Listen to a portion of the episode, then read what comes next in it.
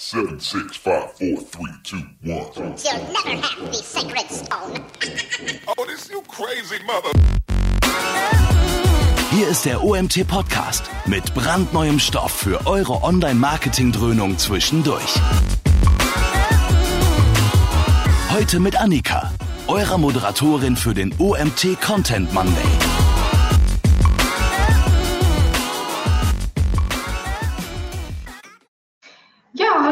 Zusammen. Ich wünsche euch einen wunderschönen Montagnachmittag heute.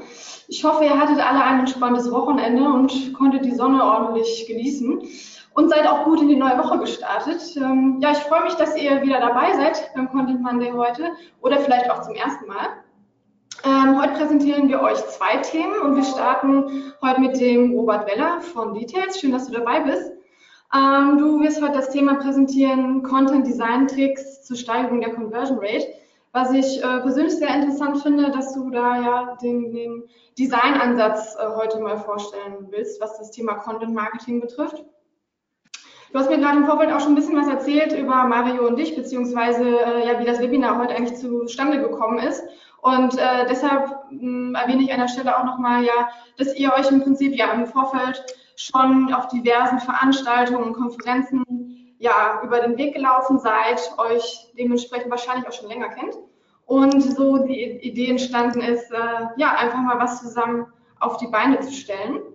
Und daraufhin ist das Webinar heute zustande gekommen, was ich, was ich sehr schön finde. Und ähm, übergebe dir damit auch direkt das Wort. Ja, vielen Dank dir auch nochmal. Hallo zusammen von mir. Schön, dass ihr, ich hoffe, wir, wir duzen uns alle. Ähm, schön, dass ihr euch die Zeit nehmt für dieses Webinar, beziehungsweise diese zwei Webinare. Im Anschluss ist ja gleich noch eins mit Mario selbst. Ähm, mein Thema habt ihr vielleicht schon gesehen. Ähm, heute Content Design. Ähm, und es geht um Tricks zur Steigerung der Conversion Rate. Hat es ja eben schon, schon kurz angedeutet. Mario und ich kennen uns ja schon eine Weile ähm, und wir, wir suchen immer Sachen irgendwie, was wir zusammen machen können. Wir tauschen uns aus und der Mario ist ja wirklich einer, der knallhart auch gerne mal auf Conversions aus ist. Ähm, ich glaube, das darf ich an der Stelle sagen. Ähm, und von daher freue ich mich sehr, dass, dass ich heute ähm, euch ein bisschen was dazu erzählen kann zu meinem Thema, meiner Leidenschaft. Ich stelle mich vielleicht am besten mal ganz kurz vor. Ähm, gucken mal, dass meine Präsentation funktioniert. Vielleicht auch nicht. Ähm, haben wir die Bildschirmübertragung, die funktioniert? Also ich sehe So. deine Folie. Wunderbar. Ich glaube, wir haben nur eine leichte Verzögerung drin, aber wenn ich das weiß, ist in Ordnung. Ähm, wir, wir testen auch gleich mal, ob die, ob die Chat-Funktion funktioniert. Ähm, tut mir doch mal einen Gefallen, geht mal in das Fragenfenster rein, äh, in das, in das Chatfenster rein. Sagt mir mal, ob ihr schon mal was von mir gehört habt, ob ihr mich kennt, ob ihr wisst, wer ich bin, was ich mache. Ganz kurze Info nur, damit ich weiß, mit wem ich es hier zu tun habe. Wir sind knapp 100 Leute, 110 Leute, finde ich super. Kommen immer mehr. Ja, sagen schon nein, nein, nein, klar, bis jetzt nicht. Okay, das ist eine bunte Mischung, das ist super. Ähm, ich versuche meine, meine Vorstellung mal ein bisschen kurz zu halten. Wir können sonst auch gerne am Ende noch ein bisschen was über, über mich, über euch besprechen. Also ich nenne mich äh, Content Strategy Coach, arbeite bei einer Agentur hier in Details, äh, bei, bei der Agentur Details hier in München. Ähm, habe das, das Marketing aus meinem Titel abgelegt, weil ich gesagt habe, äh, Content kann mehr als nur Marketing. Ich glaube, da werde ich nachher noch genug drauf zu erzählen. Ähm, bin daneben Speaker auf großen Konferenzen, vor allem hier in Deutschland zum Thema Content und Content Marketing, unter anderem der CMCX, der Content World, auch mal eine CeBIT, sind euch wahrscheinlich alles Begriffe. Daneben bin ich Autor, ähm, primär auf meinem Blog Tushen. Das ist wahrscheinlich der, womit irgendwie ich bekannt geworden bin jetzt in den letzten Jahren in der Branche. Es geht rund um das Thema Marketing, Content Marketing, holistisches Marketing eigentlich im, im Online-Bereich. Ähm, schreibe aber auch für, für andere Magazine wie eine T3N oder eine Website Boosting. Ich glaube, ab morgen ist die neue Ausgabe im Handel. Da ist mein Artikel zum Thema Content Design mit dabei. Ähm, Ansonsten habe ich letztes Jahr ein Buch geschrieben, ähm, 2015 äh, mein erstes Buch, Blog Boosting. Ähm, das letztes Jahr hat tatsächlich den Titel, wie er auch heute das Webinar hat, also Content Design. Das ha- habe ich zusammen vor allem mit Ben Hamanus geschrieben, dem Marketingdirektor von Konversionskraft, äh, ehemals Unbounce und vielen weiteren Experten von Facebook, von LogMeIn, von Zalando.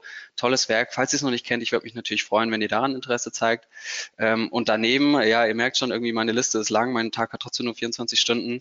Ähm, bin ich Brand Ambassador oder Markenbotschafter oder Influencer, ich weiß auch nicht, wie man es wie man's nennen soll, für Marken unter anderem wie, wie Adobe oder ContentBird ähm, in diversen Funktionen. Und äh, um das Bild noch zu erklären, wenn ich mal nicht arbeite, beziehungsweise meiner digitalen Leidenschaft fröne, dann bin ich irgendwo in der CrossFit-Box. Äh, Gibt es Leute, die CrossFit machen? schnell die, die, die Chat-Funktion gerne nochmal betätigen. Ähm, seid ihr sportlich unterwegs? Ich liebe CrossFit und wenn nicht, ähm, dann bin ich am Laufen. Jetzt am Wochenende Obstacle Race, schön im Matsch baden. Ich freue mich riesig.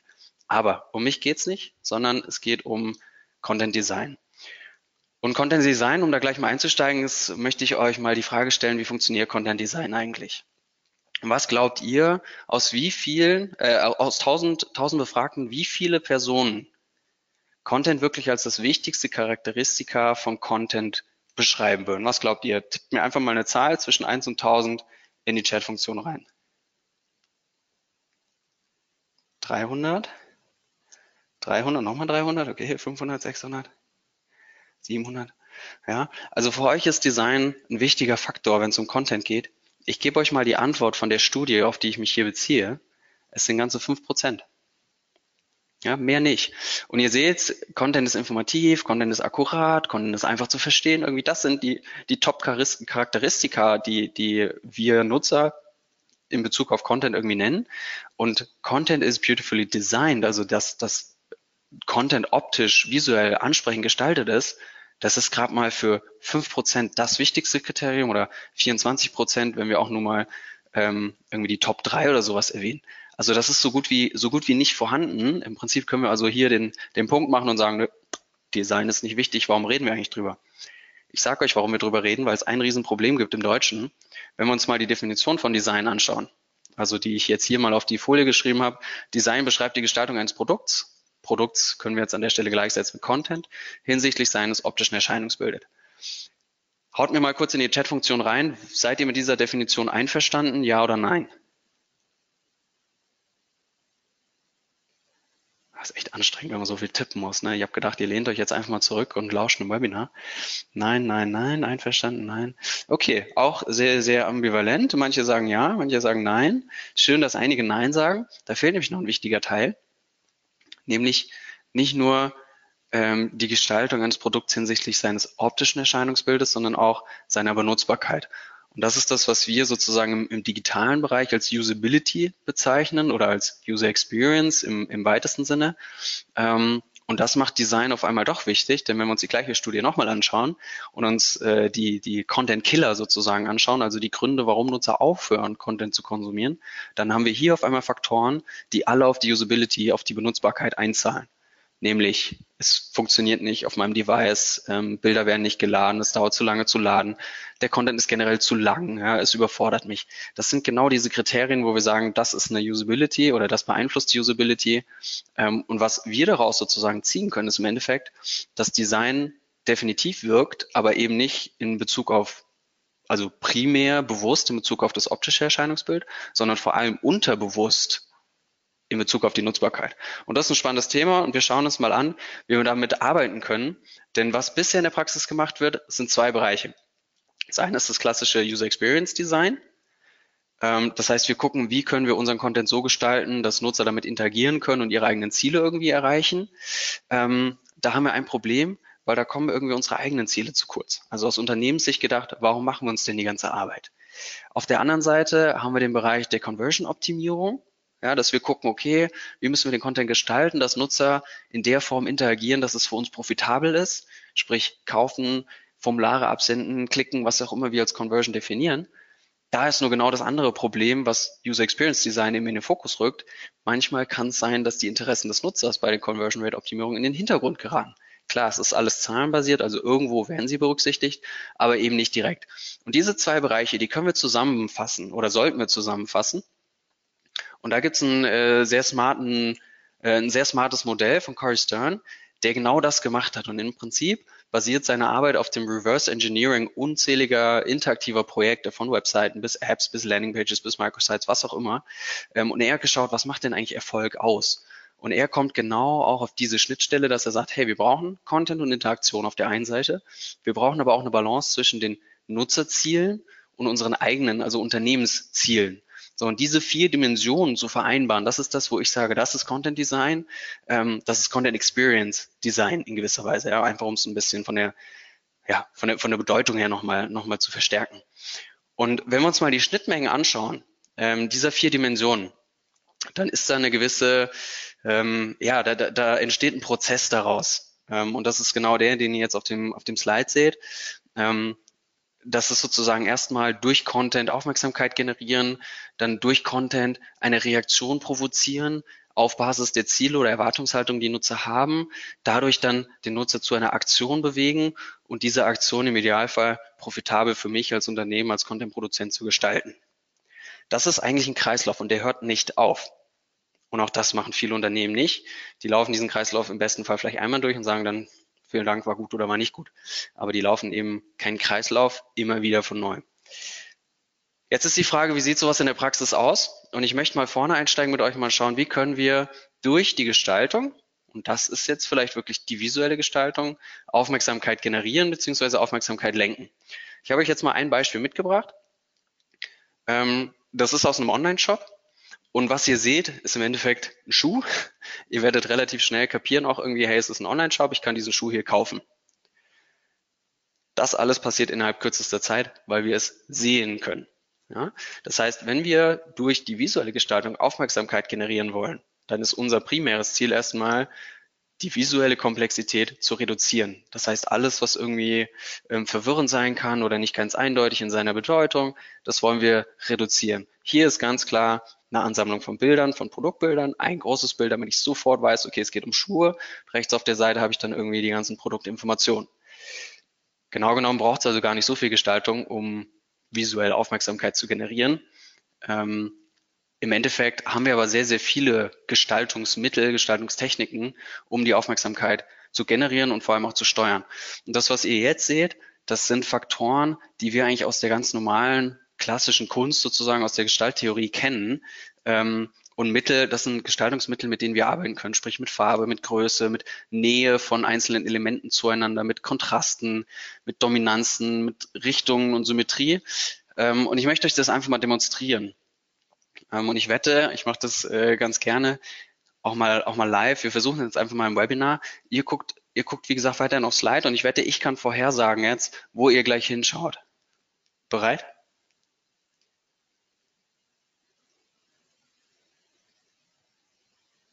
Okay, war jetzt wahrscheinlich nicht so schwer. Zeigt aber, dass wenn ihr mit diesen Elementen visuell gestalterisch arbeitet, dass ihr sofort die Aufmerksamkeit des Nutzers oder des Betrachters auf bestimmte Elemente lenken wollt, die ihr entsprechend gestaltet. Und das könnt ihr euch zunutze machen. Und ich habe jetzt noch ein Beispiel aus einem anderen Online-Shop von otto.de, ähm, auch ein E-Commerce. Versucht's mal, mir innerhalb kürzester Zeit sozusagen, genau, ihr schreibt schon im Chat, ähm, was, welche dieser, dieser Gestaltungsprinzipien erkennt ihr jetzt hier auf dieser Shop-Seite, auf dieser Produktseite? Und würdet ihr sagen, Otto macht das gut oder Otto macht das nicht gut? Gebt mal kurz ein, was euch auffällt. Was seht ihr? Seht ihr Farbe? Seht ihr Symmetrie? Seht ihr Nähe, Dominanz? Was seht ihr? Größe und Farbe sehe ich schon. Genau. Farbe wahrscheinlich dann, meinst du den Warenkorb? Genau. Kontrast, klar, wir haben sehr viel. Schwarz-Weiß auch, hell-dunkel. Ähm, seht ihr noch mehr? Genau, Hervorhebung. Jawohl. Markierung, Tiefe, ja. Genau, also ihr, ihr, ihr versteht anscheinend, äh, worauf, worauf ich hinaus will, das ist schon mal sehr gut. Ähm, die Gruppierung, ich will es euch kurz erklären oder einen Teil vielleicht ganz kurz erklären, warum es funktioniert. Ihr habt ein großes Bild in der Mitte. Das ist sozusagen durch eine Dominanz einfach in der Größe sofort den Blick fangen. Zieht, zieht, äh, dieses Bild zieht euren Blick auf sich und ihr wisst sofort, okay, es geht um diese Hose vielleicht auch die Schuhe, aber dann in dem Fall kann man davon ausgehen, dass es die Hose ist, weil sonst wären die Schuhe noch größer im Fokus. Ähm, ihr habt links eine Gruppierung weiterer Produktbilder, das heißt, ihr wisst sofort, okay, da kann ich mehr Informationen, visuelle Informationen zu dem Produkt kriegen. Und rechts habt ihr eine Gruppierung von produktrelevanten beziehungsweise kaufrelevanten Informationen, also Farbe, Größe, Länge, ähm, ist es verfügbar, ja oder nein. Ja? Das heißt, ihr könnt eigentlich schon auf den ersten Blick oder zumindest auf den zweiten Blick kategorisieren, welche Informationen findet ihr wo und habt ihr alle Informationen, die ihr braucht, um letztendlich auch so eine Hose zu kaufen. In dem Fall ja, Otto macht das gut. Ja. dann kommt zum, zum Schluss sozusagen noch der Fokuspunkt, dass ihr sagt, okay, wir haben hier auf einmal einen knallroten Button, der sticht so ein bisschen heraus durch den Farbkontrast. Ähm, das muss wohl der wichtige Button sein. Klicke ich da mal drauf. Ja. Also so kann es im E-Commerce sehr gut funktionieren. Vielleicht an der Stelle noch der, ähm, der kleine Hinweis. Ähm, ich habe in der Präsentation viele Desktop-Beispiele dabei. Das gleiche gilt natürlich auch für Mobile, das gleiche gilt für B2B wie B2C, ähm, ist im Endeffekt zielgruppenabhängig. ja, und device-abhängig, aber lässt sich alles eins zu eins übertragen, lasst euch dafür nicht stören. So, wenn ihr jetzt also die Aufmerksamkeit habt, was macht ihr dann damit? Ja, was ist der nächste Schritt sozusagen für euch? Was ist das nächste Ziel eurer Gestaltung? Ähm, und da ist das nächste Ziel erfahrungsgemäß immer so eine positive Erfahrung zu schaffen, so ein positives Erlebnis. Ja, jetzt weiß ich, hey, ich bin hier in einem Online-Shop, jetzt weiß ich, hey, ich kann hier eine Hose kaufen, aber reicht mir das schon? Ja, oder möchte ich vielleicht erstmal auch die Marke erleben? So, bei wem kaufe ich das denn eigentlich? Und warum kostet das denn so viel, wie es kostet? Und hey, was ist das eigentlich für eine Hose? Wie wird die hergestellt? Ist da Kinderarbeit involviert? Oder was ist das für ein Material? Ähm, oder wer trägt denn diese Hose? Ist das irgendwie eine Sonderausgabe oder gibt es einen, einen, speziellen Look dazu oder sowas? Das heißt, hier geht's im nächsten Schritt, wenn wir an den Prozess sozusagen von vorher ähm, zurückdenken, geht es jetzt darum, durch Design eine, ein Erlebnis zu schaffen. So. Und an der Stelle denken wir Design tatsächlich dann mehr als Pro Prozess und gar nicht so irgendwie als, als Handwerk, als Gestaltungshandwerk, sondern es geht um die User Experience und speziell eben, wie gesagt, die Nutzbarkeit. Ja, das heißt, kann ich ein System auch benutzen? Funktioniert der Knopf, wenn ich drauf drücke? Kann ich die Größen auswählen? Kann ich die Längen auswählen? Kann ich durch die Produktbilder scrollen? Ähm, auch hier sozusagen von, von der Content-Produktionsseite, von Unternehmensseite gedacht, das ist auch ein Prozess. Ja, Prozess in dem Sinne, dass wir das ganz klar auf den Bedürfnissen der Nutzer abstimmen. Das heißt, wir schauen, okay, was wollen die? Die wollen eine Hose kaufen. Dann gucken wir, okay, was haben die für einen Nutzungskontext? Ja, wann, wo, wie kaufen die eine Hose? Hocken die zu Hause auf dem Sofa? Ja, und surfen alle Online-Shops durch oder googeln die oder sind die irgendwo auf einer Preissuchmaschine oder sitzen die vielleicht irgendwo auf einer Modeschau, ähm, sehen diese Hose und wollen sie direkt kaufen und zwar auf dem, auf dem schnellstmöglichen Weg. Auch das sind alles Sachen, die wollen wir berücksichtigen. Wir wollen für unsere Gestaltung den Nutzer verstehen. Ja, und das ist ein sehr langwieriger Prozess. Ähm, der hat so gesehen auch kein Ende. Wir müssen auch nicht ähm, bei Null anfangen. Wir müssen aber auch nicht auf 100 Prozent sozusagen uns erarbeiten, bevor wir überhaupt mit der visuellen Gestaltung anfangen. Wenn wir also den Nutzungskontext ähm, definiert haben, dann können wir die Anforderungen an unseren Content, an unseren äh, Design im Endeffekt ähm, definieren das heißt, was brauchen wir? Was ist eine Zielgruppe? Vielleicht eine jüngere Zielgruppe, kleinere Schriftart, ältere Zielgruppe, größere Schriftart, ähm, mobile Zielgruppe, die immer unterwegs ist, on the go, vielleicht Fokus auf Mobile, ähm, vielleicht eine gediegenere Zielgruppe, älter oder vielleicht eine Business-Zielgruppe, die tendenziell eher tagsüber vorm Rechner hocken, dann vielleicht eher auf Desktop. Also auch da gibt es ganz unterschiedliche äh, Anforderungen, die wir an unseren Content, an unser Design stellen können, je in Abhängigkeit von der Zielgruppe. Und wenn wir diese Anforderungen auch definiert haben, dann können wir rangehen und eine Designlösung entwickeln. Und Designlösung entwickeln heißt im Prinzip nichts anderes als das klassische Prototyping. Das habt ihr vielleicht auch schon mal gehört. Das heißt, wir fangen erstmal an, was zu bauen. Wir setzen es von ähm, quasi vom, vom Konzept setzen wir es um ähm, und gehen damit mal live. Live im Sinne von einer Test, einer, einer User Group, ähm, spezielle Testgruppe, ähm, vielleicht auch nur ein kleiner B-Test äh, im Sinne von äh, hier ist was Neues oder ist das alte besser. Also gar nicht so lange ähm, rummachen mit einer, mit einer ewig langen Strategie- und Konzeptionsphase, sondern einfach mal was entwickeln und gucken, ob das überhaupt funktioniert. Und wenn wir das gemacht haben, dann können wir nämlich das Feedback einsammeln ähm, durch die Nutzer, die wir ausgewählt haben oder generell allen Nutzern, denen wir, denen wir uns so einen Prototypen mal gezeigt haben und können schauen, hey, was haben die eigentlich für Feedback? Können die die Hose kaufen? Haben die alle Produktinformationen, die sie brauchen oder fragen äh, alle nach den gleichen Informationen, äh, weil was fehlt, irgendwie Lieferzeitpunkt oder sowas ähm, oder Liefergebühren? Haben wir die vielleicht vergessen anzugeben? Und auf der Basis können wir sozusagen dann die das Feedback nutzen und eben wieder ähm, optimieren, sprich entweder direkt in eine, in eine Optimierung unseres Prototyps reingehen oder wenn wir sehen, oh, da sind ein paar größere Fehler dabei, dann können wir da auch nochmal den, den Nutzungskontext, den wir definiert haben, reevaluieren und entscheiden, sind wir eigentlich richtig gelaufen mit unserer Lösung oder müssen wir einen anderen Weg wählen. Wenn das Feedback dann irgendwann mal wirklich gut, gut genug ist ähm, oder zumindest alle Verständnisfragen klar sind, die Zielgruppe getroffen ist, dann können wir damit auch wirklich live gehen. Ähm, anfangen sozusagen ins, ins Operative zu übertragen und von da aus dann sozusagen inkrementell optimieren. Und das ist ein Punkt, da kommen wir nachher dann noch drauf zu sprechen. Das heißt, Design for Experience ist wirklich nutzerzentriert, ähm, nutzungszentriert auch. Ich äh, habe mir da mal den, den schlauen Satz ausgedacht, Content, der nicht nutzbar ist, nutzt nichts. Ähm, Klingt irgendwie total dämlich, aber wenn man drüber nachdenkt, das ist eigentlich genau das, worauf es ankommt. Denn wenn der Nutzer deinen Content nicht nutzen kann, dann bringt er dir als Unternehmen auch nichts. Und das ist das Ziel von Experience Design sozusagen im Sinne von, von UX und Usability. Und auch hier möchte ich euch mal ein paar Beispiele mitbringen, ähm, denn es gibt vier Kernprinzipien des UX-Designs, die man mal so visualisieren kann. Sonst ist es ja echt schwierig, irgendwie einen Prozess zu visualisieren. Im Endeffekt geht es darum, auch einen guten Eindruck zu machen. Klar, das ist jetzt irgendwie wieder Gestaltung, aber ja, es ist auch Nutzbarkeit. Und ich habe hier das Beispiel von Typeform.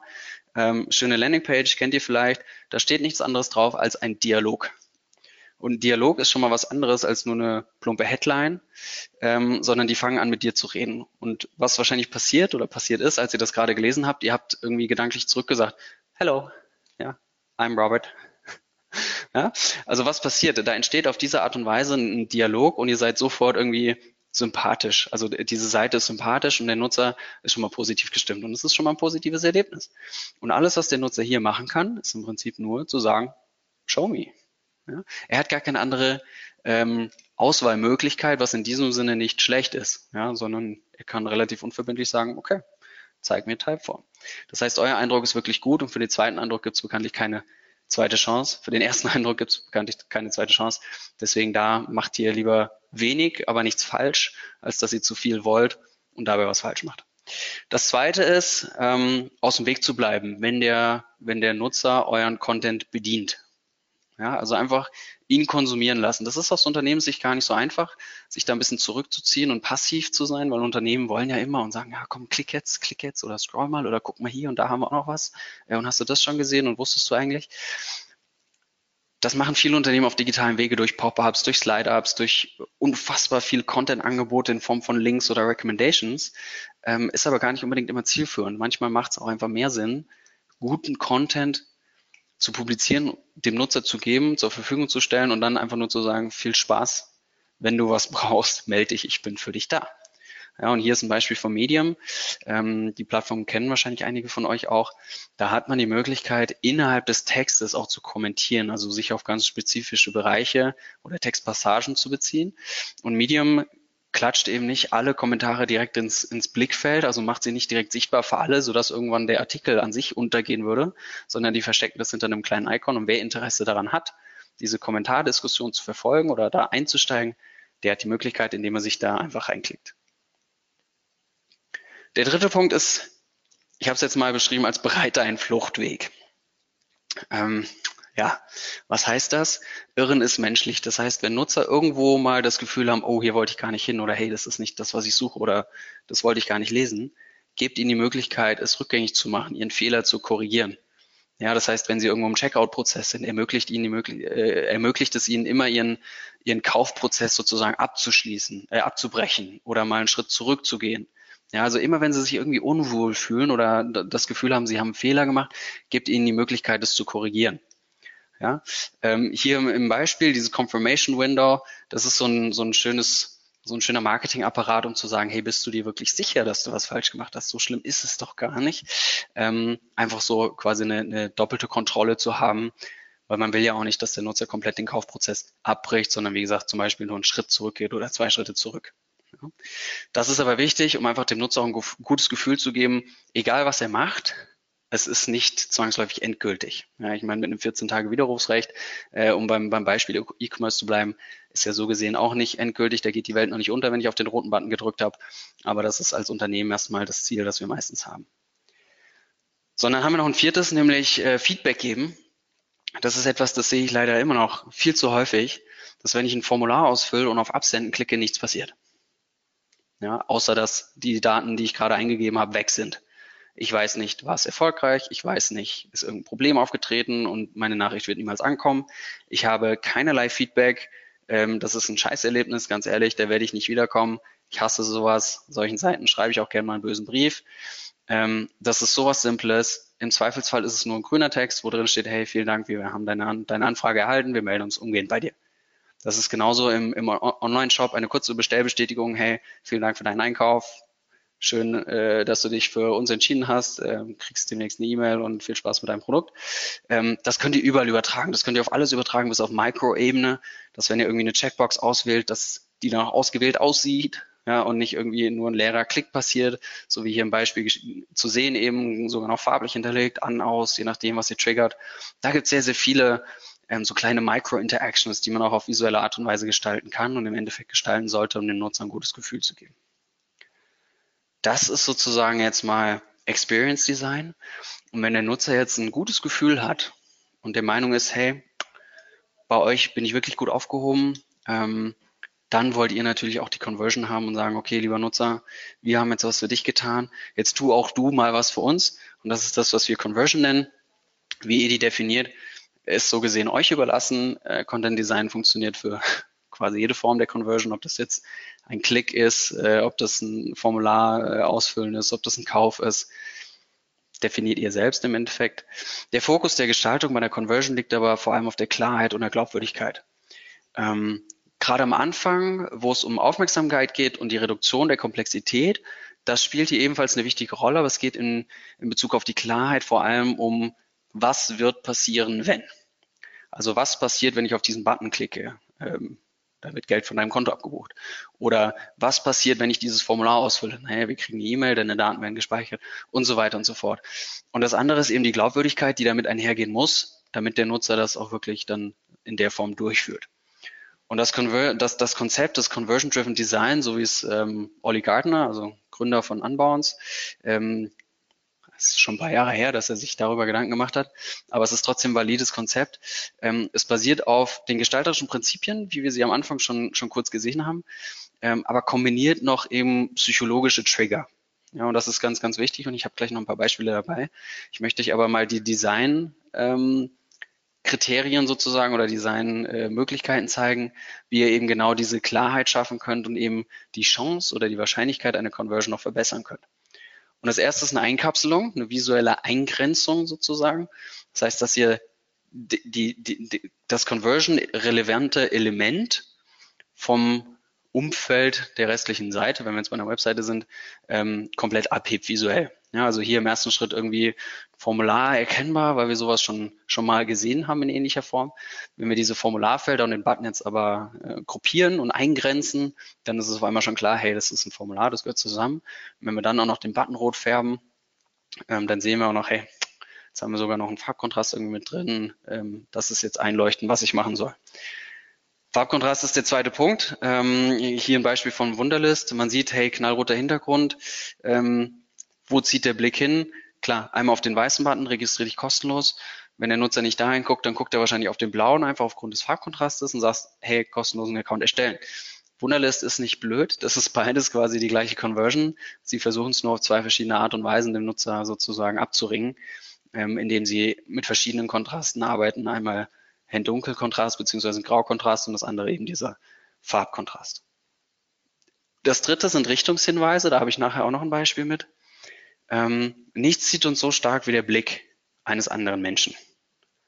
Vor allem Augen sind solche, solche Blickrichtungsmagneten äh, sozusagen. Und ihr habt wahrscheinlich auch gleich den Blick diesem, dieses netten Mannes gefolgt, ähm, nach links ins Bild, wo nämlich 20 Euro ein Gutschein oder beziehungsweise ein Code zu sehen ist, wo ihr natürlich dann auch als Kunde oder potenzieller Kunde sagen würdet, hey, vielen Dank dafür, nehme ich natürlich gerne an, äh, los geht's. Ja? Das heißt, allein durch Richtungshinweise, wie zum Beispiel die Blickrichtung, könnt ihr die Aufmerksamkeit des Nutzers auf bestimmte Elemente lenken. Und dann gibt's noch ein viertes Element und das ist Whitespace und das ist eigentlich genau diese Reduktion der visuellen Komplexität. Whitespace ist so gesehen nicht ganz der richtige Begriff, weil es muss nicht zwangsläufig weiß sein ähm, ist es eigentlich eher eine Freifläche, egal in welcher Farbe. Ähm, warum wirkt die? Weil durch Whitespace das, was sozusagen zu sehen ist, einfach Raum hat, um zu wirken. Ja, so Atmung, atmen kann, wie man so schön sagt.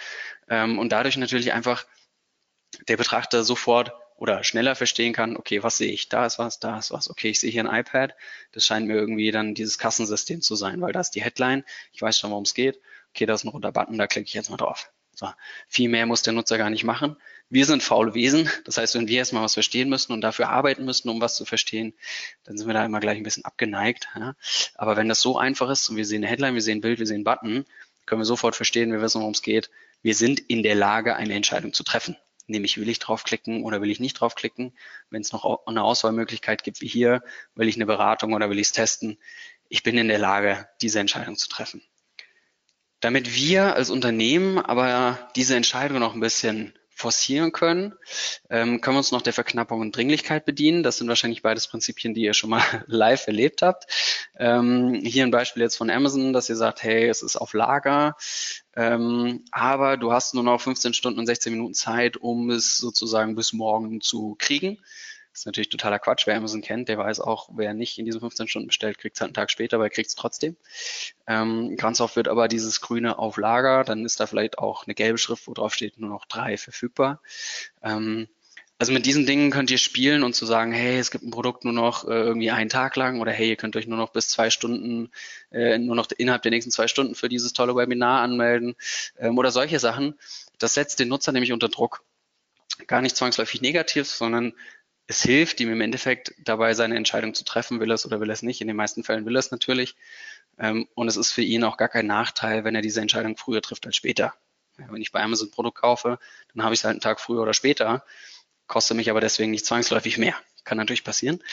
Aber genau deswegen wollen wir den Nutzer bei seiner Entscheidung unterstützen. Also seht das gar nicht unbedingt als irgendwie negative Manipulation, sondern eher als hilfreiche Unterstützung, aber übertreibt es nicht.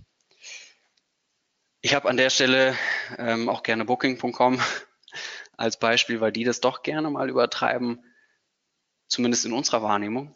Ähm, die haben dann natürlich unfassbar viele Tests am Laufen und investieren da sehr, sehr viel Budget auch ähm, in die Optimierung.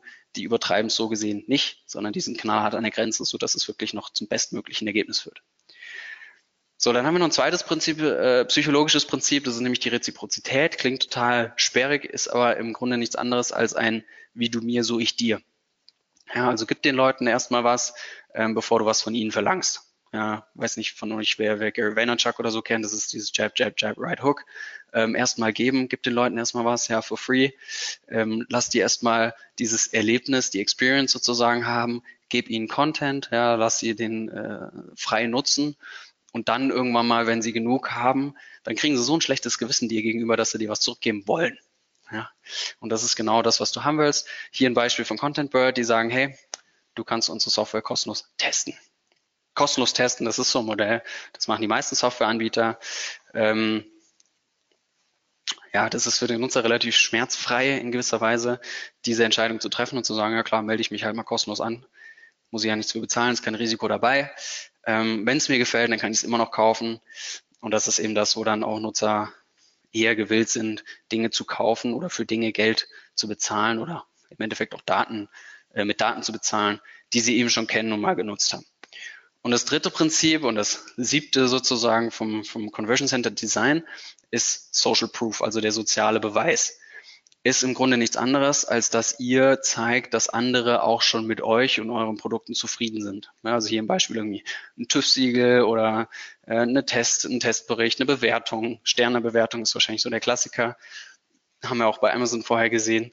Ähm, das heißt, alles, was ihr habt an, an Testimonials, an Referenzen, an Anzahl der Downloads, wenn es irgendwie um White Paper geht, Anzahl der Anmeldungen, wenn es um Webinar geht, weiß ich nicht genau. Das können sehr, sehr viele Sachen sein, wo ihr einfach sagen könnt, hey, so viele Leute vertrauen auf uns, so viele Leute haben dieses Produkt schon gekauft, so viele Leute, ähm, mit so vielen Leuten haben wir schon zusammengearbeitet und die sind alle überzeugt von uns. Klar, das ist natürlich ein Argument, dass die anderen oder die potenziellen neuen Kunden dann auch entsprechend gewillt sind, mit euch zusammenzuarbeiten. Und hier, ich habe es vorhin schon angedeutet, ist noch ähm, ein Punkt ähm, zur, zur Gestaltung, zur visuellen Gestaltung der Richtung, nämlich dieser Pfeil. Klingt total banal oder sieht vielleicht total banal aus, so ein bisschen komisch oder gewöhnungsbedürftig, ist aber verdammt effektiv, den Leuten einfach mal visuell darzustellen, hey, von hier nach da und da sollst du hingucken. Und Pfeile funktionieren da besser als alles andere eigentlich und die sind total banal, werden aber ganz oft mal vergessen. Gerade auf One-Pagern sehe ich oft ähm, sowas, dass sie der Nutzer gar nicht unbedingt direkt sieht oder begreift, dass er scrollen muss, ähm, weil kein Pfeil da ist. Ja, weil er vielleicht irgendwie above the fold schon, schon so viele Informationen hat, dass er glaubt, mehr gibt's nicht. Ähm, und dann vielleicht direkt wieder geht, weil er seine Entscheidung eben noch nicht treffen kann. Wäre aber vielleicht ein Pfeil, dann wird er anfangen zu scrollen ähm, und wird vielleicht die weiteren Informationen noch sehen und hätte dann genügend, um irgendwie eine Conversion zu tätigen. Also probiert ruhig mal Pfeile aus, auf Formulare, auf ähm, In-Text-Links, auf irgendwelche äh, Buttons auf eurer Webseite, auf Call to Actions, was auch immer für euch relevant ist. Ihr werdet sehen, Pfeile können Wunder bewirken, auch wenn es total banale gestalterische, äh, gestalterische Mittel sind. Ja, und damit haben wir eigentlich so diesen Prozess ähm, des, des Content Experience Designs einmal abgedeckt dass wir sagen, durch die visuelle Gestaltung Aufmerksamkeit generieren und lenken, indem wir die Fragen auf vor allem visuelle Art und Weise natürlich äh, beantworten, warum, was und wo. Ja? Warum sollte ich bei euch kaufen? Was kann ich überhaupt kaufen? Wo mache ich das? Ähm, dass wir dann sagen, okay, wenn wir diese Aufmerksamkeit haben, dann lassen wir den Nutzer jetzt erstmal erleben, was wir haben. Ja, lasst, lasst ihn unser System erforschen, unsere Webseite mal anschauen, unseren Content konsumieren, unser Produkt mal testen, was auch immer es ist. Ähm, machen wir einfach alles nutzbar, was wir haben und bieten ihm das kostenlos an. Und dann haben wir das Conversion Center Design, wo wir sagen, okay, wenn diese Erfahrung positiv ist, dann sind wir jetzt in einer guten Lage, um auf den Nutzer zuzugehen und zu sagen, hey, möchtest du jetzt nicht auch mal was von uns sozusagen kaufen oder können wir jetzt nicht mal was von dir haben? Und da wollen wir eben sehr, sehr äh, stark auf Klarheit und Glaubwürdigkeit gehen, um den Nutzer zu aktivieren. Jetzt habe ich unfassbar viel gelabert. Ich sage an der Stelle vielen Dank für eure Aufmerksamkeit, denn mein System sozusagen ist jetzt an der Stelle durch. Wenn Content Design für euch ein interessantes Thema ist und ihr irgendwie mehr dazu wissen wollt, ähm, dann kann ich euch, wie gesagt, ähm, natürlich nur wärmstens mein Buch ans Herz legen. Das bisschen Eigenwerbung sei mir hoffentlich gestattet. Ähm, und ansonsten freue ich mich natürlich riesig über einen Austausch, vor allem auf Twitter, gerne aber auch auf Facebook, LinkedIn, wo auch immer ihr unterwegs seid, wo ich auch unterwegs bin. Und ich glaube, wenn wir jetzt noch Fragen haben, ein bisschen Zeit ist auf jeden Fall noch da. Ähm, ich stehe gern zur Verfügung. Vielen Dank. Ja, genau, ein bisschen Zeit ist noch da. Äh, du siehst es selbst, bisher sind nicht wirklich viele Fragen eingetroffen, aber ich glaube, das liegt auch daran, dass die Folien ziemlich klar waren, beziehungsweise du echt super viele Beispiele geliefert hast, äh, war zumindest mein Empfinden. Also erstmal vielen, vielen Dank an der Stelle dafür. Ähm, ich fand es auch persönlich sehr hilfreich, weil, weil ich oder wir auch uns als Team äh, in letzter Zeit auch verstärkt mit dem Thema Landingpage und Conversion-Optimierung ähm, auseinandergesetzt haben und ja, du da manche Punkte auch bestärkt hast, sag ich mal, oder auch ein paar neue Anreize ähm, sicherlich geliefert hast. Ich gucke gerade jetzt nochmal rein, bevor ich hier irgendwelche Leute übergehe, die vielleicht doch Fragen gestellt haben. Ansonsten nochmal der Aufruf an euch, das jetzt direkt nachzuholen. Jetzt habt ihr also noch die Gelegenheit, wenn Fragen aufgetaucht sind. Sieht aber aktuell nicht danach aus. Ähm, von meiner Seite nochmal eine Frage zum Thema Tools. Mhm. Gibt in irgendeiner Form ähm, zu irgendeinem der vorgestellten Bereiche Tools, die du empfehlen kannst? ja, ich, fürchte, ich, ich fürchte massig. Ähm, gerade im Bereich Conversion-Optimierung ist es natürlich super spannend, mit, mit AB-Testing-Tools zu arbeiten. Ähm, ich weiß nicht, äh, wenn ich konkrete Namen nennen soll, dann äh, kommt mir da sowas wie, wie AB Tasty, äh, Visual Website Optimizer, Optimizely, sowas in den Sinn. Mhm. Ähm, Landing Pages, klar, ist natürlich auch ein spannendes Thema, um sich da ein bisschen Arbeit abzunehmen. Ähm, Unbounce habe ich schon erwähnt, aber genauso Lead Pages, auch ein spannendes Tool. Ähm, ja, und ich sag mal, im Endeffekt geht ja sehr, sehr viel um das Thema Daten. Das heißt, wir wollen einfach gucken, dass wir eine saubere Analytics auch haben, eine gute Datengrundlage.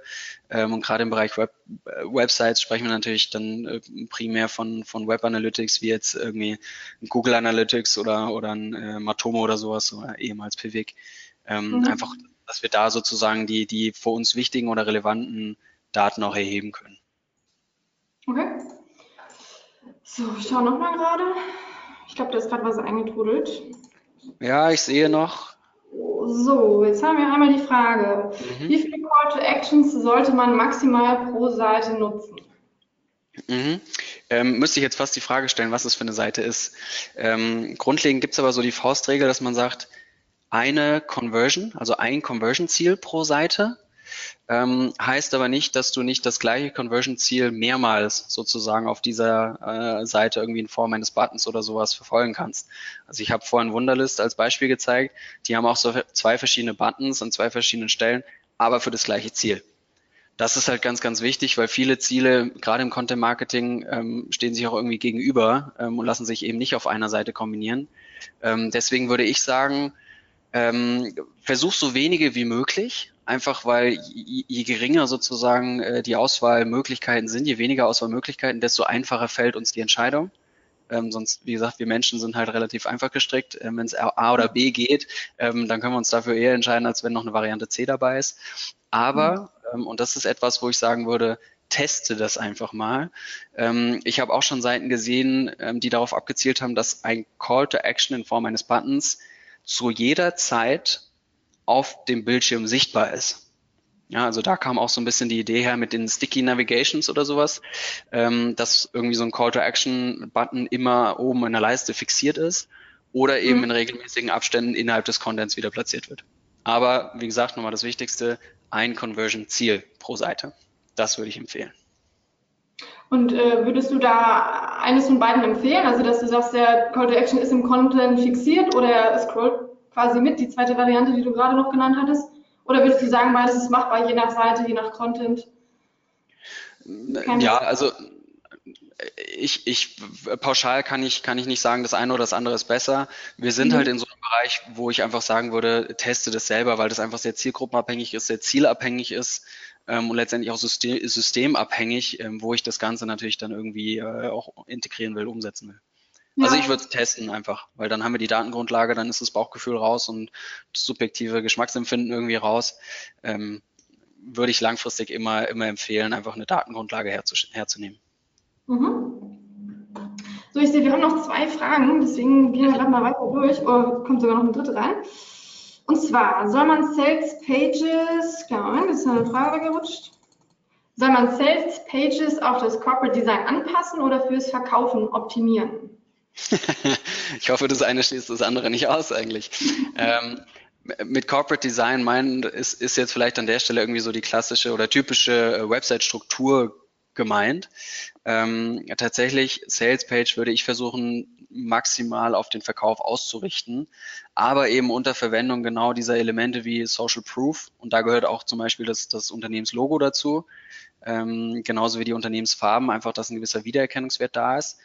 Ähm, ich glaube, was an der Stelle wichtiger ist, vielleicht ist der sogenannte Message Match, ähm, dass je nachdem, wie die Leute auf die Sales Page kommen, jetzt äh, angenommen mal Google AdWords oder Facebook Anzeigen oder sowas, dass mhm. das, was ich in den Anzeigen sozusagen verspreche, ähm, sowohl textlich als auch visuell, auch auf der Sales Page wieder aufgreife. Das heißt irgendwie das gleiche Bild, die gleiche Headline, äh, die gleichen Begriffe, das gleiche Wording, äh, damit sich da der Nutzer einfach abgeholt fühlt und bestätigt fühlt, indem was er geklickt hat, äh, hat er jetzt auch bekommen.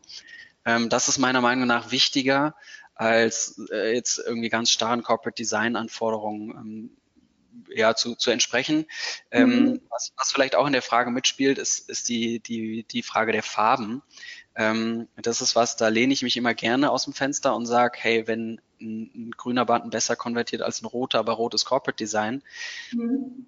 wer, wer, wer besteht dann bitte auf den roten? Also auch da nochmal, ähm, ich glaube, es gibt viele Sachen, die sich einfach testen lassen und mit Zahlen belegen lassen und dann sollte es eigentlich keine, keine Frage mehr